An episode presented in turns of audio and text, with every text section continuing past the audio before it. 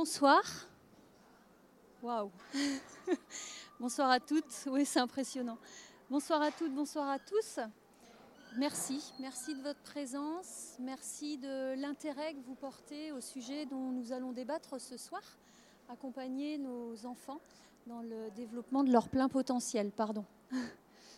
Euh, pour information, le débat de ce soir sera euh, filmé. Voilà, on me demandait d'enregistrer. Voilà.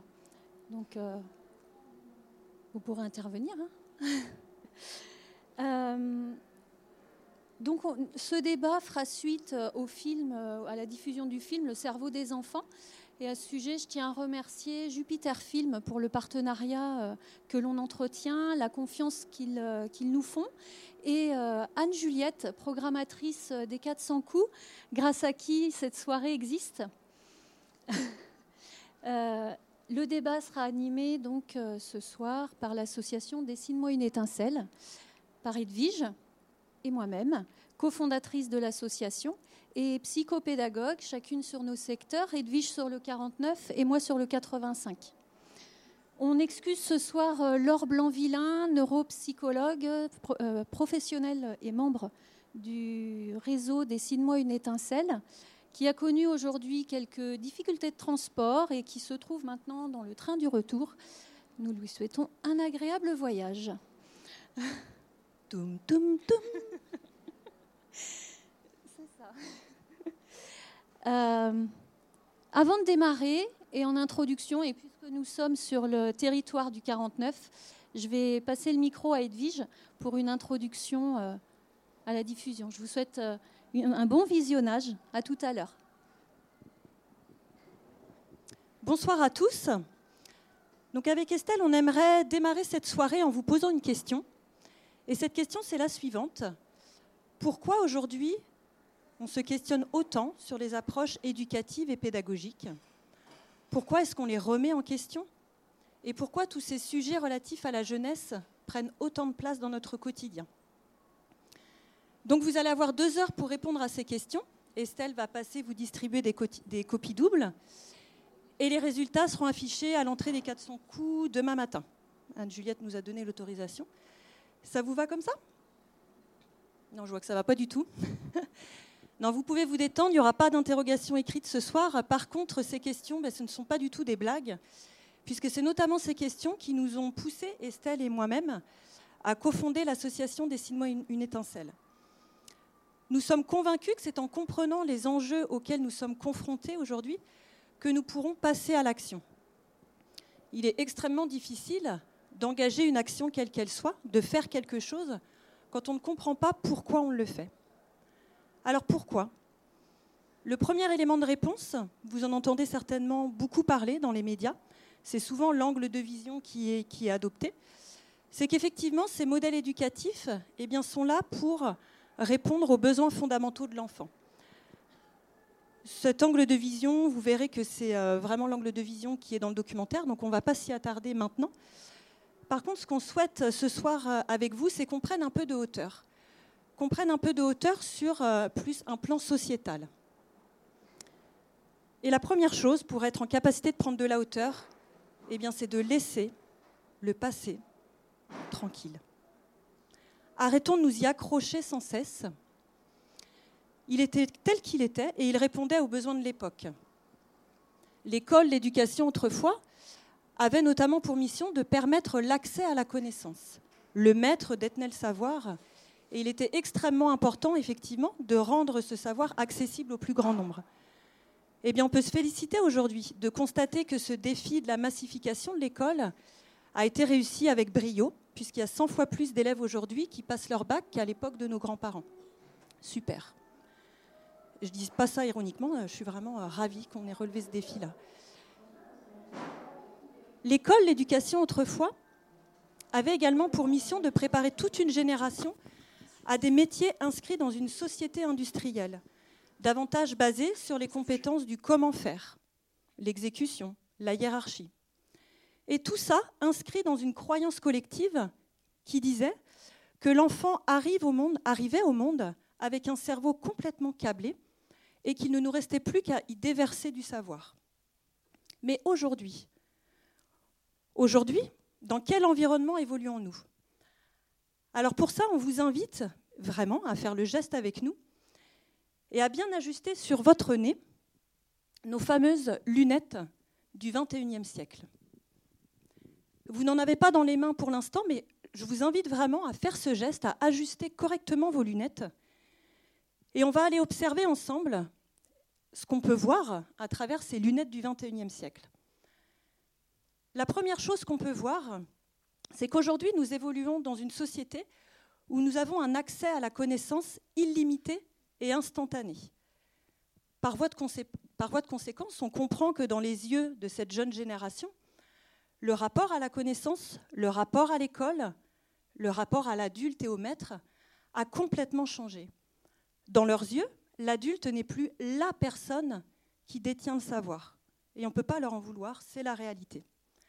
Par contre, ce dont ils ont besoin, eh c'est qu'on les accompagne à développer leur esprit critique et à être en capacité de faire le tri dans ce flot d'informations permanentes qui leur arrive tous les jours. La deuxième chose qu'on peut observer dans ces lunettes du XXIe siècle, eh c'est qu'on assiste à une mise en relation des individus exponentielle, à travers notamment les réseaux sociaux, des relations de plus en plus numériques, sans filtre, envahissantes, des sollicitations permanentes, quotidiennes. Et face à ça, de quoi ont-ils besoin? Eh bien, ils ont besoin qu'on les accompagne à développer leurs compétences sociales et émotionnelles. Et puis la dernière chose, quand même, eh n'oublions pas que notre mission, c'est aussi de préparer toute une génération, non pas à des métiers d'hier, mais à des métiers de demain, dans un contexte de mondialisation, dans une société de communication. Et il y a quatre compétences clés pour réussir au XXIe siècle.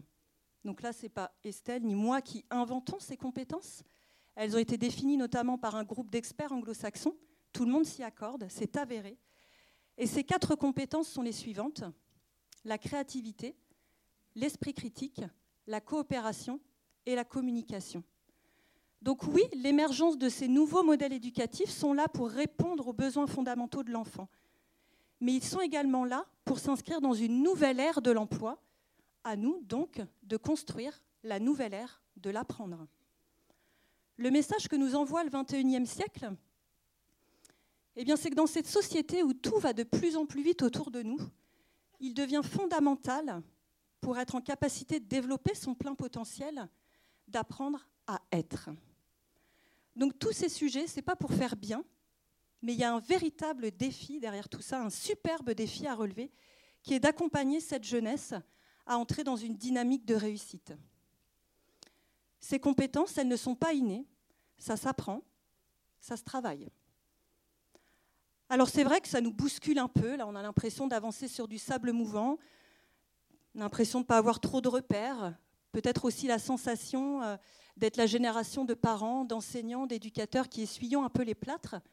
Mais quand même, oui, le 21e siècle nous perturbe, mais je crois qu'on peut aussi lui adresser un immense merci à ce 21e siècle, puisqu'en parallèle, il nous apporte toutes les connaissances dont nous avons besoin pour nous y adapter, notamment à travers les recherches en neurosciences affectives et sociales, ces 15 dernières années, mais pas que, ça vous le verrez tout à l'heure dans le, film, et puis il y a autre chose. Avec Estelle, on aime bien aussi remercier des pays comme les États-Unis, le Canada, les pays nordiques, qui ont une quinzaine d'années d'avance devant nous. Alors on pourrait faire prendre le parti euh, de dépenser son énergie dans les fameux euh, oh là là, on a 15 ans de retard, euh, vraiment, on n'avance à rien. Nous, ce n'est pas l'angle de vision qu'on a choisi d'adopter. Avec Estelle, on se dit plutôt, mais chouette, il y a des pays qui ont 15 ans d'années d'avance devant nous. Eh bien, servons-nous de leur expérience.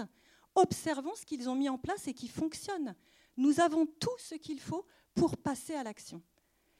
Alors la deuxième grande question qui nous a poussé à cofonder Dessine-moi une étincelle, c'est la question du comment. Comment nous, vous, nous pouvons tous passer à l'action Nous avons fait le choix, nous concernant, de s'engager pleinement à travers Dessine-moi une étincelle en étant acteur de la transition éducative, puisque le phénomène auquel nous assistons aujourd'hui se nomme ainsi. Nous sommes en transition éducative. Alors ça, on le fait au quotidien à travers nos métiers de psychopédagogue, en psychopédagogie positive. Tout ça aussi nourri par notre passé professionnel dans l'enseignement, la formation, l'insertion. D'ailleurs, petite parenthèse, la psychopédagogie positive s'inspire énormément de ce qui est mis en place au Canada. Je dis ça, je dis rien. La psychopédagogie positive, c'est quoi, brièvement? Eh bien, c'est justement apprendre à être, à travers une approche qu'on appelle l'approche tête, cœur, corps.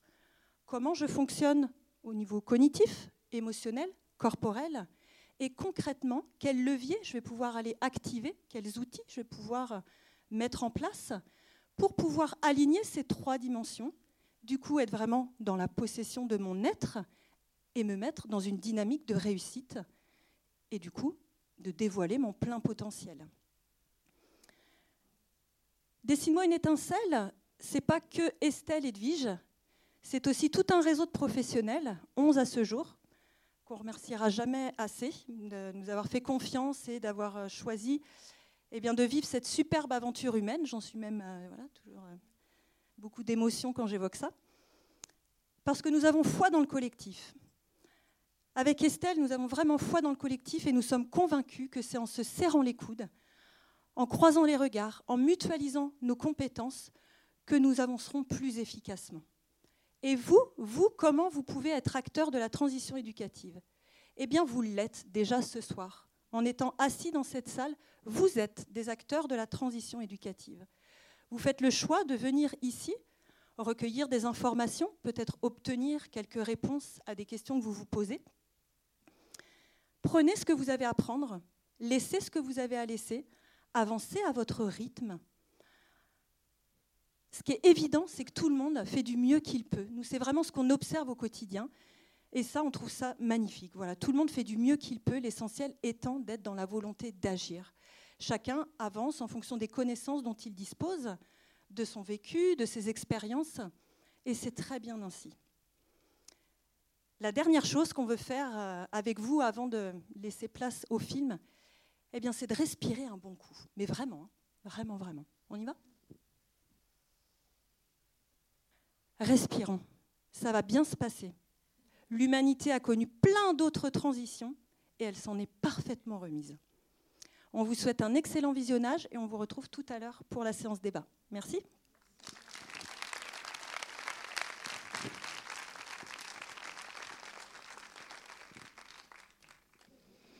On vous laisse reprendre doucement euh, contact avec la lumière. On vous a pas perdu, ça va? Donc maintenant, on peut euh, échanger sur euh, ce que vous venez de voir. C'est une masse d'informations importante. Effectivement, peut-être avez-vous des questions ou des partages d'expériences que certains ont déjà commencé d'ailleurs euh, via euh, notre boîte mail. On les en remercie.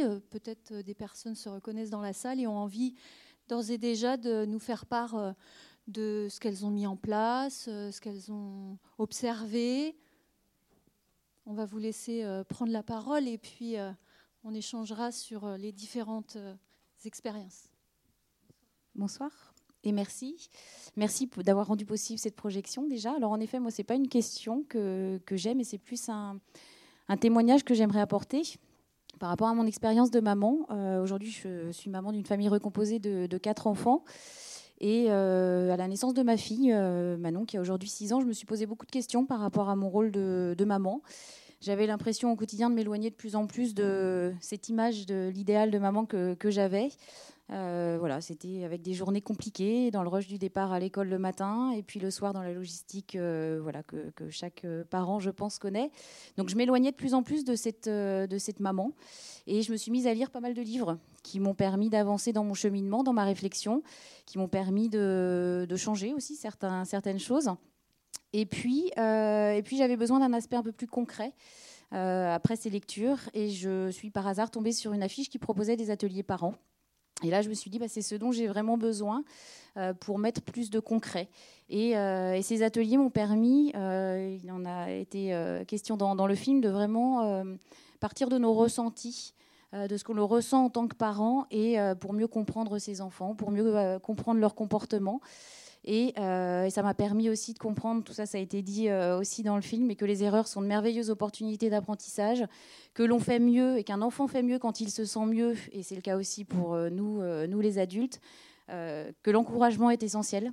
Donc, pas à pas, on encourage les enfants, même si pour nous, on a l'impression que c'est des, changements juste minimes, mais les encourager. Et puis aussi, j'ai compris euh, que je, enfin, j'ai déculpabilisé par rapport à mon rôle de parent et au fait que je voulais être entre guillemets parfaite. Et j'ai appris justement euh, ce courage d'être, euh, d'être imparfaite. J'ai appris aussi à gérer les émotions avec mes enfants, parce que moi, ça m'a appris énormément sur ma gestion propre de, mes émotions. Il y a un exemple qui a été donné sur les, les colères des enfants. Moi, j'ai vécu vraiment ça avec, avec ma fille. Pendant un atelier, j'ai joué le, un jeu de rôle où j'étais dans la, dans la peau de ma fille qui faisait énormément de colère. Elle avait trois ans et je ne savais plus comment gérer ses colères. Et donc, l'une des suggestions qui a été faite, c'était bah, tu la prends dans les bras et tu lui fais un câlin. Et là, j'ai dit non, mais c'est pas possible. Parce que moi, j'ai juste une envie, c'est de partir en courant, ce qui est compliqué avec un enfant de trois ans. Et puis voilà, ça, ça a cheminé un peu. La colère, elle est vite arrivée, puisque j'ai beaucoup d'exemples de colère avec ma fille. Et je, euh, j'ai réfléchi un instant, je me suis dit, voilà, j'ai respiré aussi. Et je me suis dit, allez, vas-y. J'ai serré ma fille dans mes bras et elle s'est mise à pleurer. Et là, j'avoue que moi aussi, je me suis mise à pleurer parce que je ne pensais pas que ça pouvait avoir cette puissance-là, qu'un enfant avait un débordement d'émotions comme ça pouvait être le cas. Et aujourd'hui, elle a 6 ans et c'est elle qui vient vers moi pour me dire Maman, j'ai besoin d'un câlin. Et ça, c'est juste, euh, juste énorme. Et, euh, je ne pensais pas que c'était possible, ce genre de choses. Et je n'aurais pas suivi ces ateliers quelque part. J'aurais peut-être suivi cette information plus tard. Mais voilà, là, je l'ai, euh, je l'ai vraiment vécu. Je l'ai mis en place à la maison. C'est un outil qui a fonctionné avec ma fille, qui fonctionne avec moi, qui fonctionnera peut-être pas avec d'autres parents, parce que chaque enfant est différent, chaque expérience familiale est différente.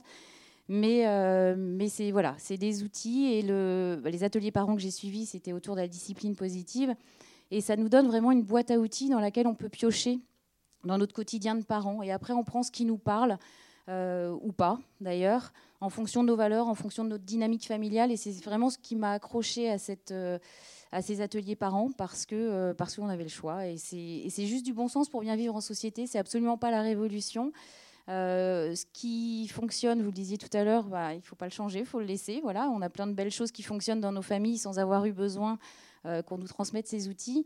Mais d'avoir un petit coup de pouce et puis de vivre tout simplement les, mêmes expériences avec les parents qui sont assis à côté de nous, ça, ça donne, ça donne, ça donne du, peps et puis ça donne, ça donne du courage aussi dans son rôle de, de parent. Euh, voilà, donc ma motivation première à travers ce témoignage, c'est vraiment de montrer qu'il existe des tas d'initiatives, euh, la vôtre euh, notamment, qu'il y a plein d'outils, plein de solutions, mais très simples à mettre en place dans notre, dans notre quotidien et qui peuvent réellement changer les relations à nos enfants, mais aussi les relations aux enfants d'une manière générale.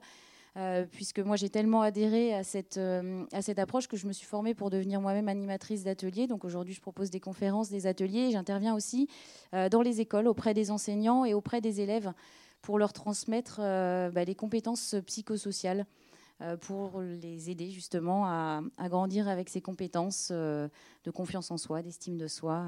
Et, voilà, donc c'est un, c'est un magnifique parcours et je vous remercie vraiment de ce film. Merci. Merci. Merci pour ce superbe témoignage. Nous, on est toujours enthousiasmés d'entendre cela. Et on est aussi très optimiste quand on voit tout ce qui se met en place sur le terrain je trouve ça juste euh, magnifique. Quoi. Voilà, on voit qu'il y a vraiment un maillage qui est en train de se faire. Euh, il y a voilà, de plus en plus de belles actions comme ça qui se développent sur le terrain. Et on le voit également hein, euh, à travers les interventions aussi dans les établissements scolaires, les conférences, à travers tous ces échanges-là, où c'est vraiment exponentiel et on peut que s'en réjouir. Donc merci beaucoup. Une autre question? Ou autre témoignage plutôt.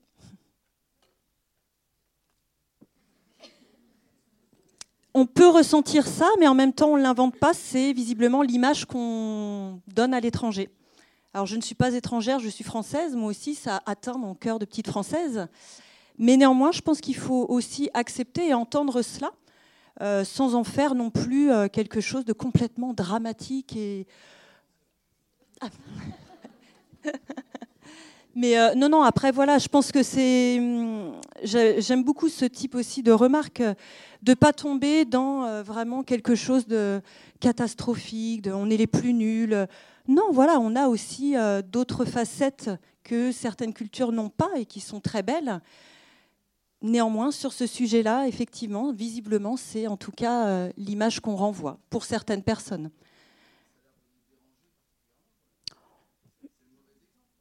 Ben, je ne suis pas dans leur tête. Est-ce que ça les dérange? Je ne sais pas. Je ne pense pas. Après, euh, prenons ça juste comme une observation. Voilà, c'est ce qu'ils observent. Et euh, comme je le disais tout à l'heure en introduction, hein, on, peut toujours prendre le parti de s'attarder sur ce qui ne va pas, mais on peut aussi prendre le parti de s'attarder sur ce qui va bien. Et nous sommes super en France. On avance à notre rythme. Puis on a bien eu raison d'attendre. Maintenant, on a tous leurs exemples formidables. Donc, euh, c'est super. Euh, moi, je me posais la question parce qu'on parle beaucoup euh, du, bah, du, lien à la société, qu'il faut beaucoup de social pour pouvoir euh, s'enrichir et grandir et développer son cerveau, etc. Et je me pose la question de l'impact et de l'importance qu'on vont avoir les jeux vidéo et la télé sur tous les enfants et sur toutes ces générations d'enfants, en fait. Donc moi, je suis de 95, donc ça a commencé déjà à être très bien installé quand je suis arrivée. Mais euh, là, on le voit avec euh, bah, toutes les années 2000-2010 euh, qui, ont, connu vraiment ce plein essor dès la toute, toute petite enfance avec les tablettes dès l'âge de bah, un an pour certains maintenant, c'est déjà fait. Donc quel impact ça va avoir sur eux et sur leur développement du coup? Voilà, Je me pose cette question, savoir si, vous avez des réponses ou pas. Quel impact j'ai pas encore de boule de cristal. En tout cas, on observe euh, effectivement d'ores et déjà euh, que euh, nos, enfants, mais nous-mêmes, hein, nous sommes effectivement très, très touchés quotidiennement, tous les jours, par toutes, toutes ces moyens de communication, Internet, les mails, les SMS, etc., les enfants, les jeux, etc. Je pense que tout réside aussi dans la dans l'équilibre qu'on va pouvoir leur proposer. Euh, c'est des super outils, hein. entre autres, euh, on, peut, développer euh, énormément, de, choses à travers ça. Mais ça réside aussi dans ce qu'on va leur proposer à côté, de, pouvoir, comprendre à un moment donné qu'il faille s'arrêter, s'arrêter, parce que ça nous encombre, ça encombre le cerveau, ça nous isole. Je pense que l'information va être importante par rapport à, par rapport à toutes ces, euh, ces, nouvelles, euh, ces nouveaux moyens de communication. Voilà. Edwige? Et je pense que hum, il faut prêter aussi suffisamment d'attention, je pense, aux messages qui sont véhiculés. Euh, sur les, les, dégâts, effectivement, hein, que ça peut engager, notamment auprès des très jeunes enfants, où là, vraiment, les pédiatres s'accordent à dire que de 0 à 3 ans, il est fortement ils encouragent à ne pas mettre des enfants euh, si jeunes face aux écrans, sans tomber toujours dans le côté alarmiste, mais en même temps, j'ai aussi envie de me dire, on ne pourra pas dire dans 15-20 ans qu'on ne savait pas. Donc à nous d'en faire un usage intelligent avec eux.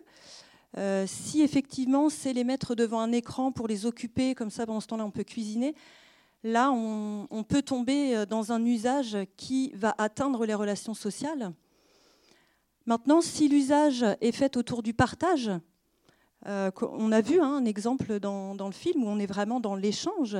Euh, l'enfant n'est pas seul face à l'écran. Voilà, là, on avance que euh, l'outil peut être intéressant dans cet usage-là. Après, toujours méfiance aussi à l'impact sur le sommeil. Donc là-dessus, on a quand même pas mal d'informations hein, qui sont véhiculées.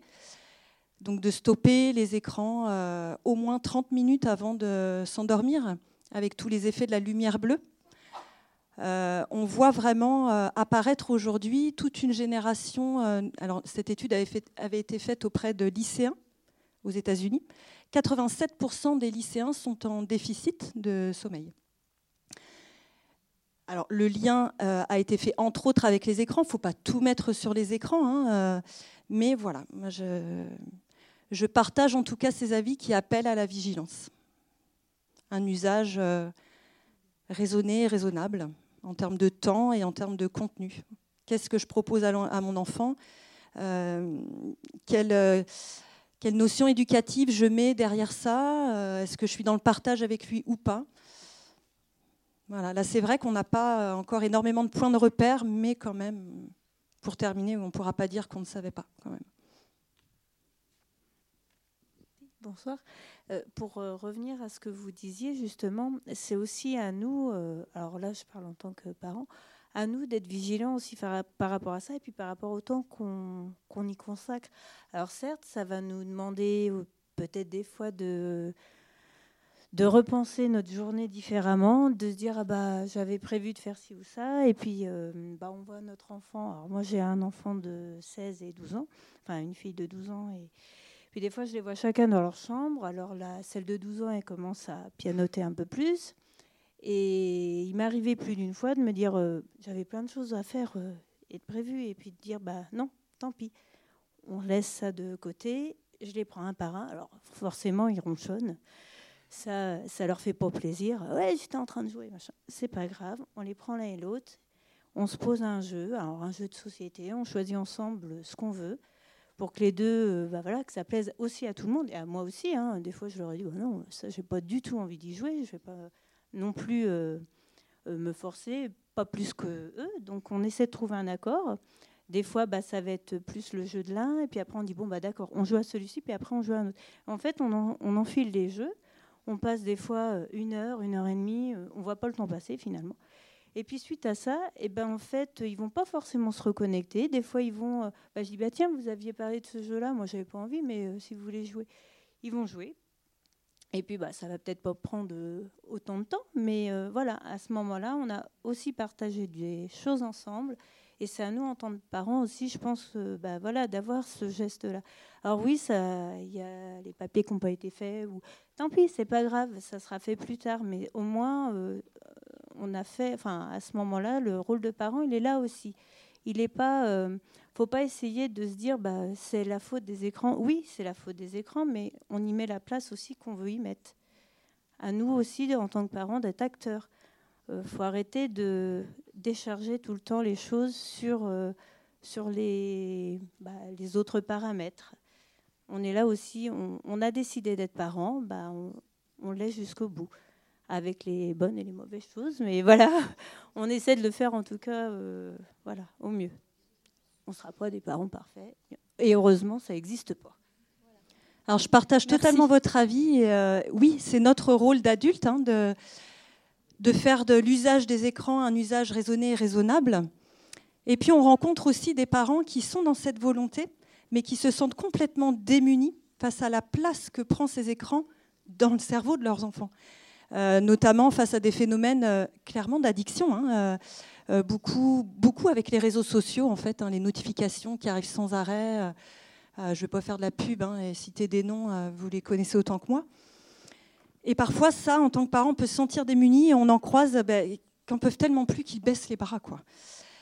donc ça, on le voit aussi. Ce n'est pas qu'ils ne sont pas dans la volonté de faire, c'est que c'est aussi parfois Là, c'est pour déculpabiliser les parents qui peut-être sont, dans des, situations. Euh, euh, ah, mais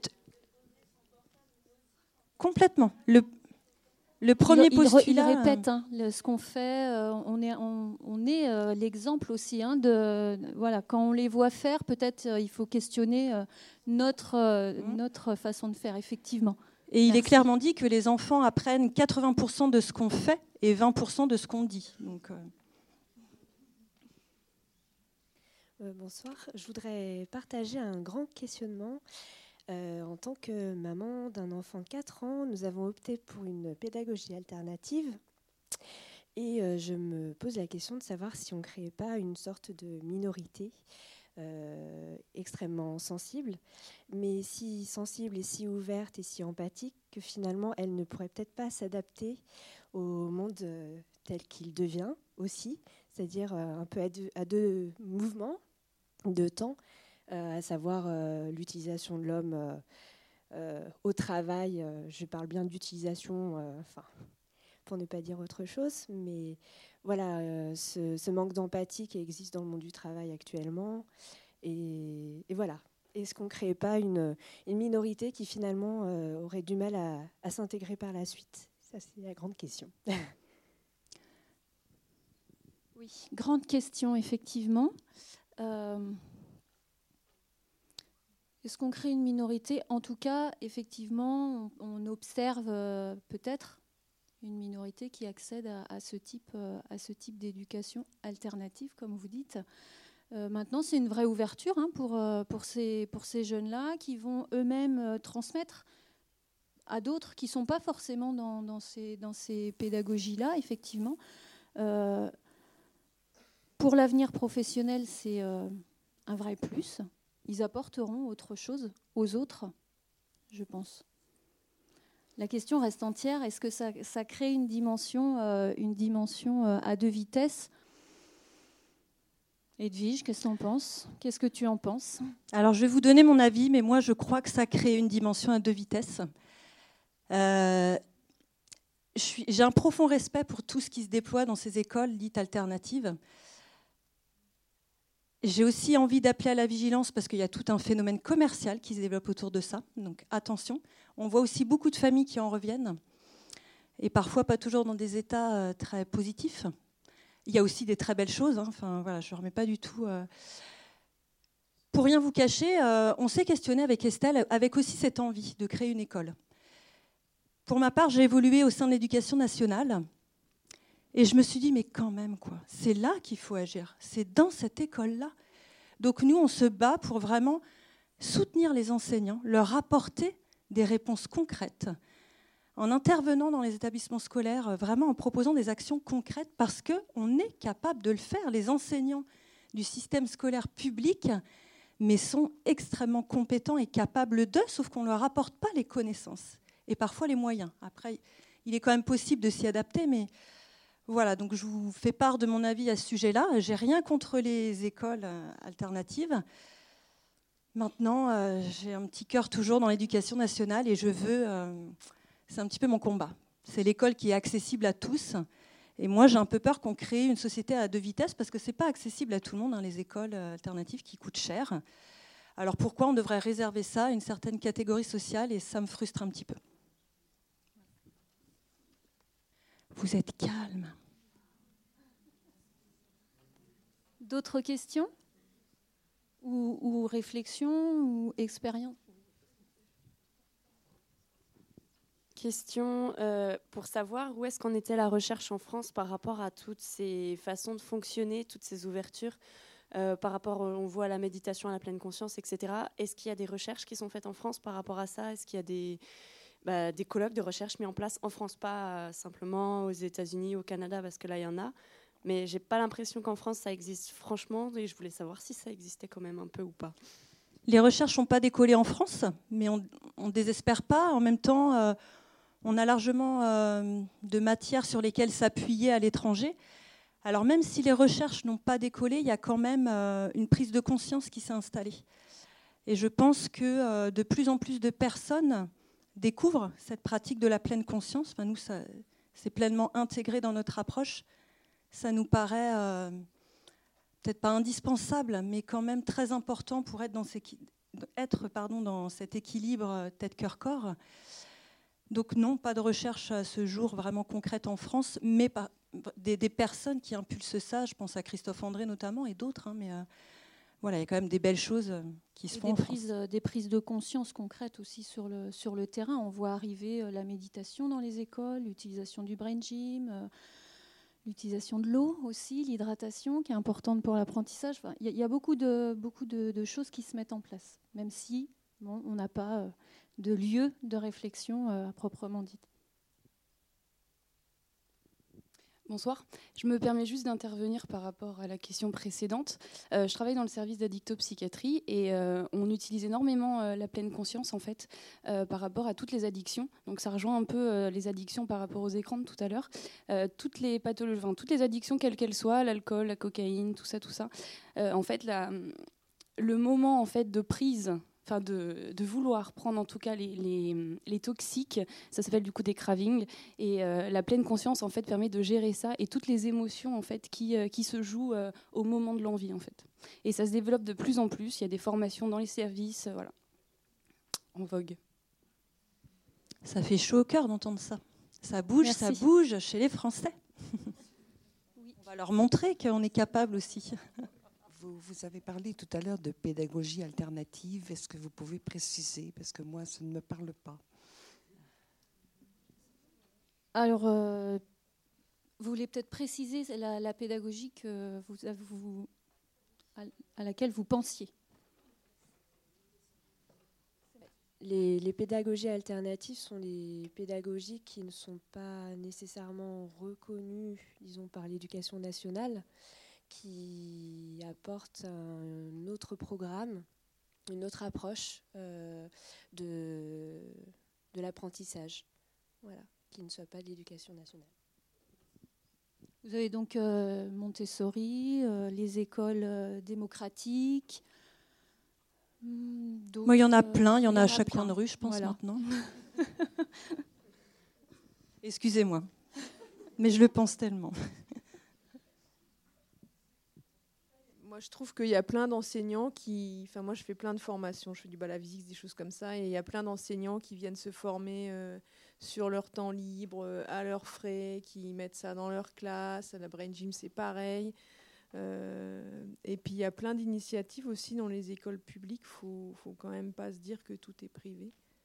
Moi-même, bon, je ne suis pas de 95, hélas, de 71, mais moi, par exemple, je, je suis Lorraine et j'ai fait euh, l'école freinée. C'est l'école freinée, c'était dans des quartiers ouvriers, c'était pas du tout des écoles privées pour des bobos. Euh, et l'école freinée existe encore euh, et c'est public quoi donc euh, il y a quand même plein plein plein d'enseignants qui font plein de trucs super quoi. Ah je partage à 300% mm. votre avis et on est des ferventes supportrices des enseignants de l'éducation nationale qui font des choses merveilleuses dans leur classe et qui appellent juste un petit appel au secours de dire bon ben, nous on est hyper volontaires mais enfin amenez-nous quand même des outils voilà, c'est peut-être ce qui manque aussi. Euh, c'est une des demandes qu'on entend, une attente qu'on entend de la part de ces enseignants qui s'investissent énormément sur un plan personnel et qui aimeraient aussi que soient intégrés dans le cursus de formation ben, des éléments sur euh, tout ce dont on a pu entendre parler ce soir ou autre. Mais, euh, oui, dans l'éducation nationale,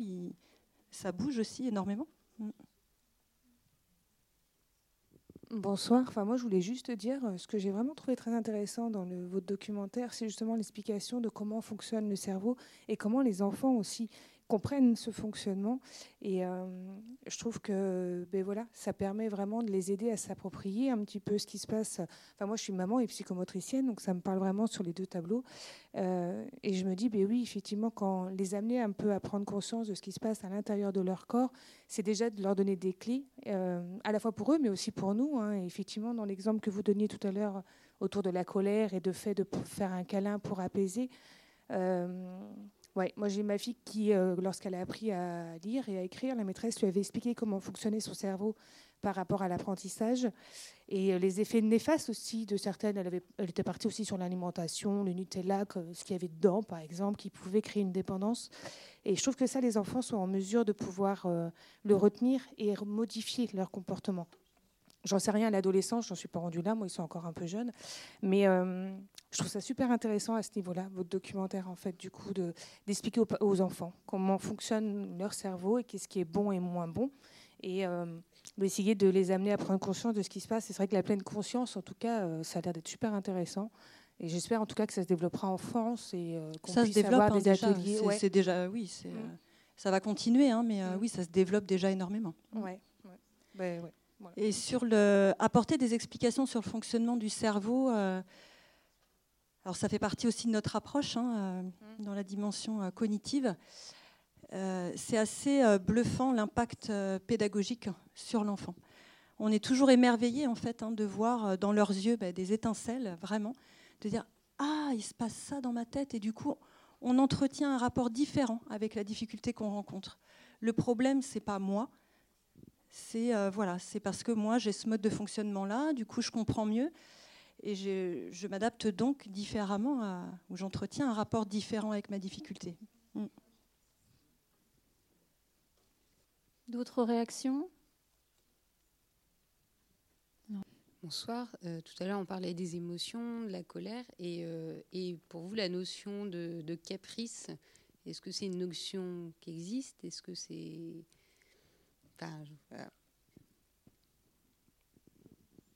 la notion de caprice.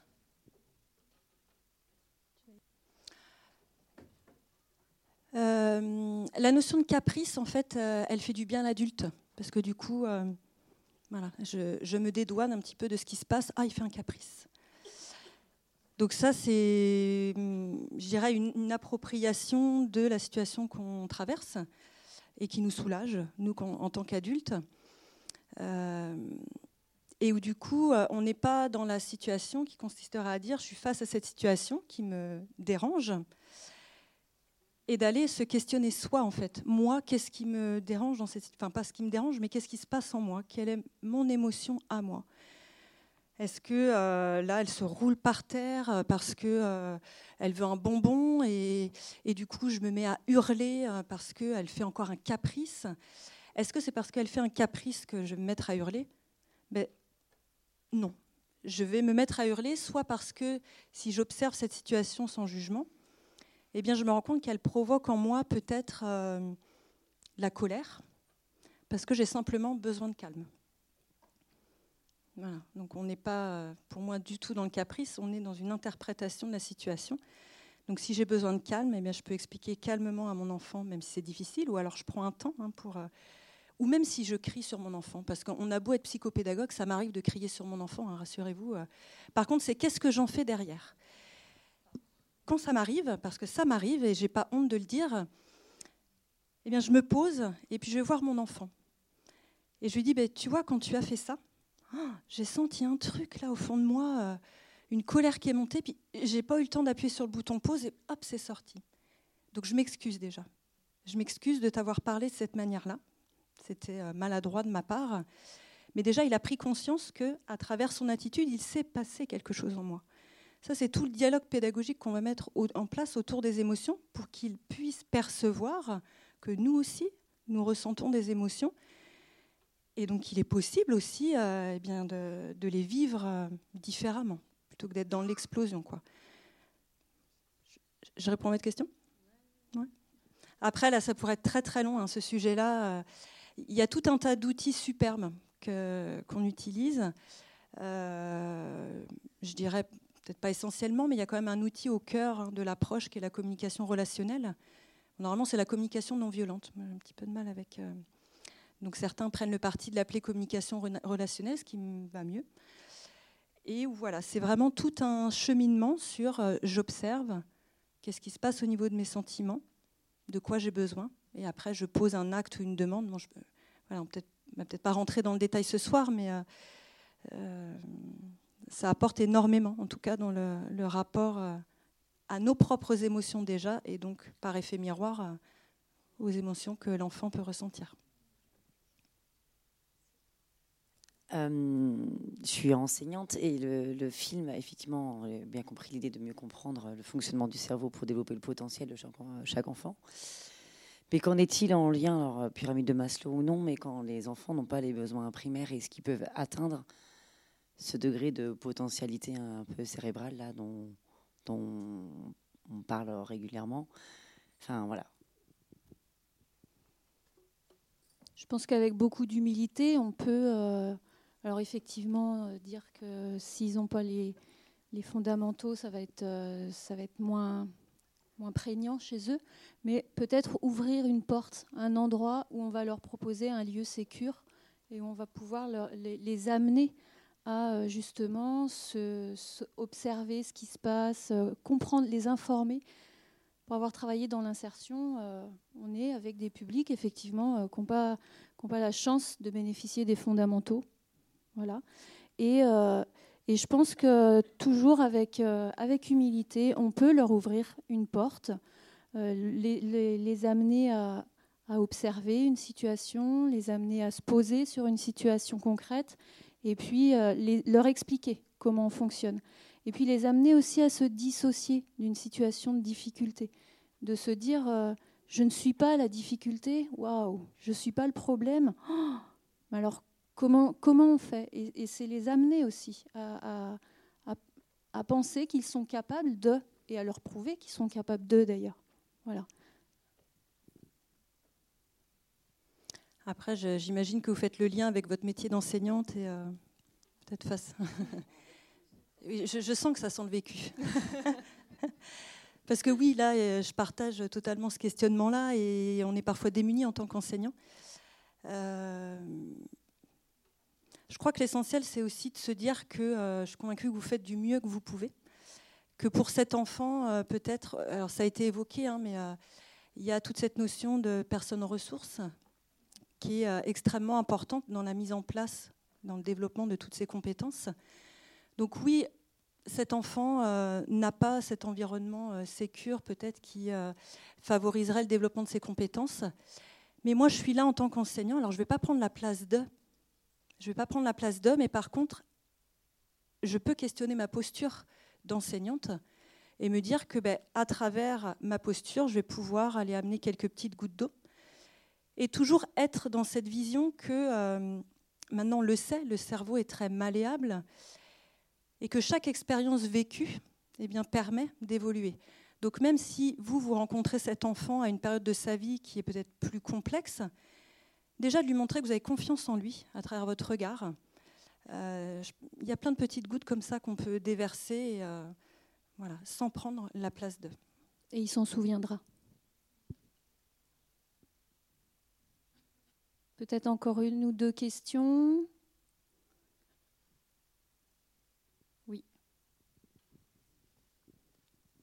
C'était juste pour compléter ce que disait euh, la jeune personne, parce que du coup, enfin la, personne, excusez-moi.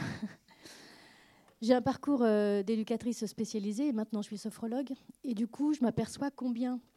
Cathy, tu peux euh, dire que tu fais partie du réseau Dessine-moi une étincelle. Voilà, je fais partie du réseau Dessine-moi une étincelle. Donc, je, je m'aperçois aujourd'hui combien. Alors, dans la sophrologie, il y a bien sûr, je ne sais pas si vous connaissez, mais il y a la respiration, il y a la présence, la présence dans, l'instant, etc et combien par des petites choses, euh, alors oui, la respiration, combien par des petites choses, j'aurais pu, euh, du temps que j'étais éducatrice spécialisée, apporter ça aux enfants que j'accompagnais, qui étaient en grande souffrance. Mais je n'avais pas encore, euh, à cette époque, toutes ces petites techniques, je ne les avais pas encore. Et aujourd'hui, avec les enfants que j'accompagne, je m'aperçois, mais combien par des petites choses de rien, ce qu'on a vu là, la respiration, euh, un regard, euh, enfin voilà, plein de petites choses. Ça encore, les regards, je pouvais les avoir. Et vraiment, euh, on trouve ça dans les bouquins, on trouve ça dans les, dans les revues, on trouve ça. Et de se faire confiance. D'abord, de l'expérimenter par soi-même. Voilà, déjà apprendre à respirer par soi-même, s'apercevoir qu'est-ce que ça me fait, qu'est-ce que ça me provoque, pour pouvoir être en mesure, après, quand on sera avec l'enfant, de lui dire bah, Tu vois, moi j'ai expérimenté ça, ça m'a fait du bien, bon, on va le faire tous les deux maintenant et vraiment de se faire confiance par des petites choses du quotidien qu'on peut transmettre, qu'on soit mère, qu'on soit professionnel, et ça marche quoi. Mais euh, j'ai trouvé très touchant le témoignage. Euh, c'était pour revenir sur. Euh, il y avait quelque chose autour de est-ce qu'il existe des recherches qui se passent en termes d'éducation de, et qu'est-ce qu'on y trouve et, et c'était juste pour dire que l'année dernière, donc j'étais aux assises de prévention addiction et qu'effectivement, dans le domaine de la santé, ça commence à être travaillé euh, autour du développement des compétences psychosociales et qu'est-ce que ça entraîne, du coup, euh, ce développement de compétences euh, dans la prise de risque chez les ados, mais pas que. Et, donc, c'est chouette parce qu'il existe plein de choses et qu'effectivement, il y a le parallèle qui est fait entre santé et éducation. Et la place de l'éducation, elle est vraiment remise en question je pense, autour des prises de risques aujourd'hui et, dans le domaine de la santé, et notamment sur l'influence et la posture de l'adulte, donc euh, qui était énormément travaillé. Et vous avez des super podcasts sur Internet, euh, donc prévention, addiction en SNI, qui sont vraiment chouettes. donc voilà, n'hésitez pas à aller voir. Merci. Je pense que les échanges ont touché à leur fin. On va juste euh, vous faire euh, passer le temps de, continuer un petit peu. En fait, on a envie de se faire euh, un, petit délire avec vous. Assumons-le jusqu'au bout. Hein. Voilà. On va vous faire passer les lunettes du 21e siècle qu'on va chausser tous ensemble, si vous le voulez bien, pour une photo finale qu'on pourra partager largement après. Du coup, tu fais, as fait passer ça oui. Ah, ça risque d'être long, par contre.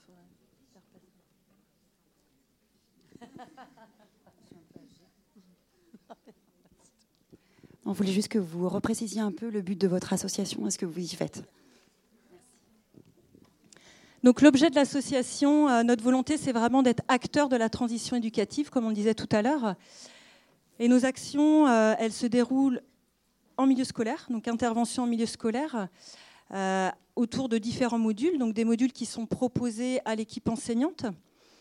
Et puis après, nous, ce qu'on s'est dit, c'est, en tout cas la demande qu'on avait vraiment, c'est derrière ces modules proposés ben, aux enseignants, pardon, concrètement dans la classe, comment je fais. Donc on propose du coup des interventions dans les classes de 45 minutes euh, sur 8 séances, donc étalées sur 4 semaines, pour pouvoir accompagner l'enseignant à la mise en place de petits outils, des rituels euh, qui permettent d'être euh, dans cette dynamique d'approche tête-cœur-corps. Après, Dessine-moi une étincelle, c'est aussi des conférences. Donc là, on propose des conférences sur des thèmes variés avec, oui, l'approche tête-cœur-corps, mais pas que, des conférences relatives euh, aux émotions, euh, à la méditation de pleine conscience en milieu scolaire. Euh, voilà, tout un tas de, sujets. Ateliers collectifs également, groupe d'échange, des soirées telles que ce soir. Et puis ben, après, on a notre métier, nous, au quotidien, en tant que psychopédagogue, et tout le travail qu'on fait avec les, les, membres du réseau. Donc c'est un champ d'action, comment dire, qui nous ressemble. Voilà. Bien sûr. Tout à fait. Ça, peut, ça peut être euh, tout à fait envisagé, euh, adapté. On a, on a des modules hein, qui sont euh, proposés aux professionnels de l'éducation, pas forcément des professeurs, effectivement. C'est ce qu'on nomme les ateliers, en fait. J'évoquais intervention milieu scolaire, atelier, conférence. Où là, voilà, ça peut être des, interventions dans d'autres milieux.